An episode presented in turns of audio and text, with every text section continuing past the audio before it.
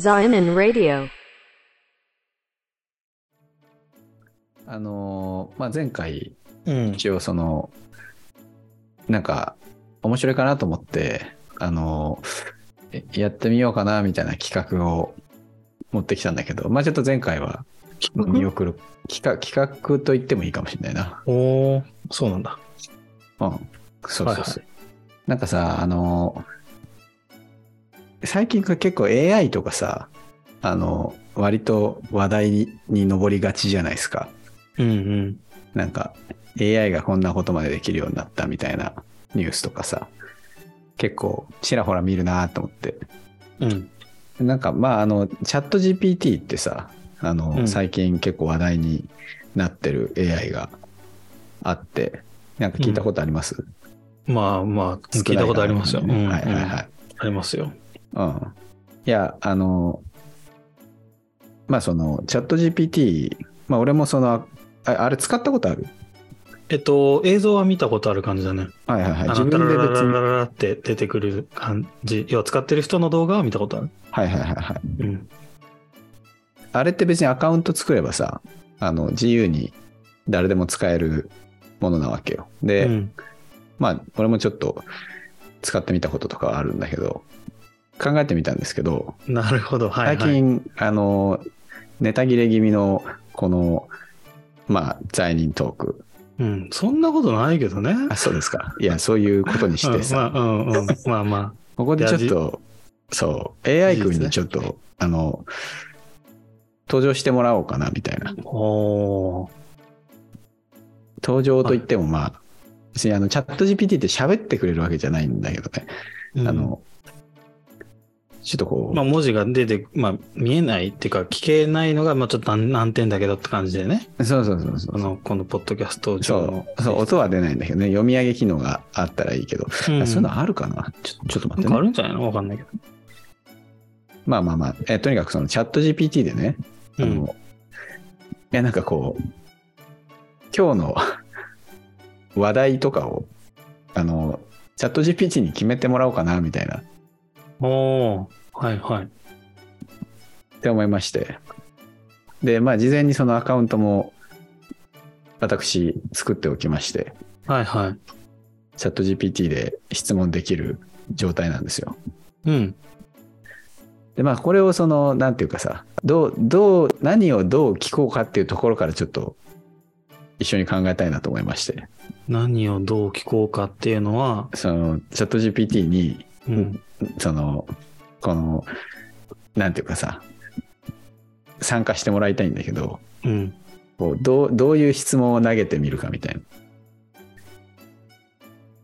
ああ、例えばキリスト教についてどう思いますかみたいな。ああ、そうそう、そういうのでもいいし、つまりチャット GPT に答えてもらうのでもいいし、うん。あるいはなんかこう、なんか、話題。うん。そうそうそう、話題提供してよみたいなのとかさ、うん。雑に振ってどんな答えが返ってくるかみたいな。ああ。パッとはちょっと、あれだけど、まあ、なんか流れで。え、ももういいってこと？あ、いいです、いいです。え ええっと、キリスト教は滅びると思いますか？なるほど。ああ、いい、いい質問ですね。うん。いきなりすごいぶっ込みだけど、じゃあちょっと言ってみますよ。はい。キリスト教は滅びると思いますか？この、この一行でいいですか？うん、うん。?OK。いきます。あ、結構時間かかってる。その映像って俺も見れないの？なんか画面共有みたいなあ。画面共有ね。あ、そうだね。見せます。あ。ええちょっと、じゃあ僕が一旦これ読み上げる。うん、長いな。うん。長いね。ちょっとい一番上のところだけでしょ、その産業の。あ、お産業のね。うんはい、じゃあ一ちょっと。旦一旦、正しいになってるから。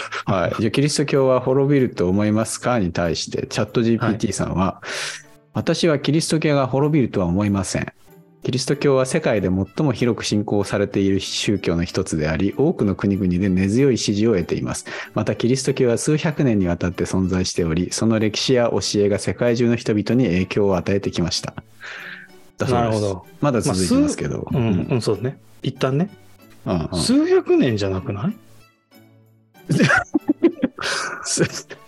そうだね。千年単位いってるね。だよね。もうもうこの時点で信用ならねえわい。や、まあまあ待って。あの、ほら、はいはいはいあのちゃんとこうさ、聖書が体系的にまとめ上げられたのは、うんあの、比較的、その、まあ、ルネサンス以降だから、その、なんだ。いや、ルネサンス以降ではないか。聖書が体系的にまとめられたのっていつ頃だきあ、でも、でも千年は言ってるか。はい。おちょ、ちょっと嘘ついてますね。うんうん。まあごめん。はい。はい、続き読みます。うんえーただし、キリスト教も他の宗教と同様に時代や文化の変化に対応しなければなりません。現代社会では宗教に対する見方や価値観が多様化しており、キリスト教もその変化に合わせて自己改革を図る必要があるかもしれません。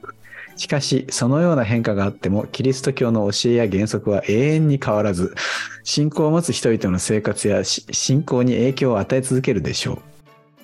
だそうです。すげえな、いろいろ。永遠に変わらずまで来ましたよ。うん。キキリスト教の教えや原則。結構信頼されてるな。え信頼されてるっていうのは、その AI に、キリスト教が AI にってことね。そうそうそうそう。チャット GPT 結構キリスト教を割と推してるね。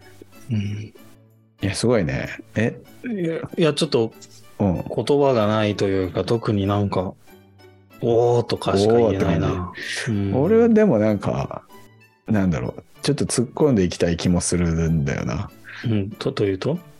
なんか、キリスト教もその変化に合わせて自己改革を図る必要があるかもしれませんっていうのはさ、まあ、その、過激派としてはそんなの必要ないだろう。そうそうそう、そんなの必要ないでしょっていう意見の人もいるだろうし、いやいや、社会がどうであろうと、キリスト教自体は変わる必要ないでしょっていう人もいるだし、いるでしょうし、あと、自己改革っていうのは具体的にどういうことなのかっていうのもちょっと聞いてみたいよね、これね。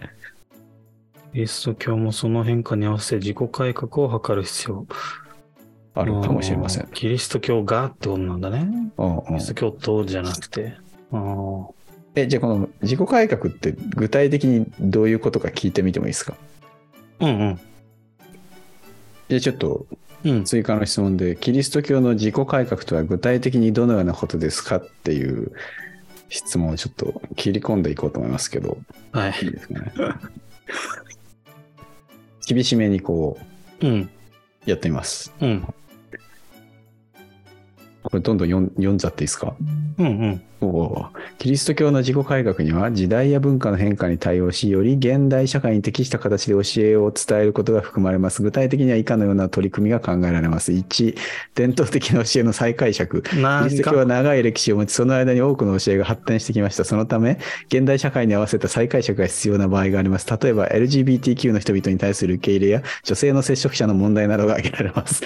2、社会問題の取り組み。キリスト教には社会正義や貧困の問題への取り組みが根底にあります。現代社会においてもこれらの問題に積極的に取り組むことが求められています。例えば、環境保護保護や平和推進などが挙げられます。3、新しい形式の礼拝。現代社会において人々が参加しやすい形式の礼拝が求められています。これには、音楽や映像など活用した、音楽や映像などを活用した現代的なスタイルの礼拝、オンラインでのライブ配信などが含まれます。4、社交的な取り組み。キリスト教は教会を通じて人々が集い交流することができる場でもあります。現代社会においても彼らの社交的な活動を通じてコミュニティを形成することが求められています。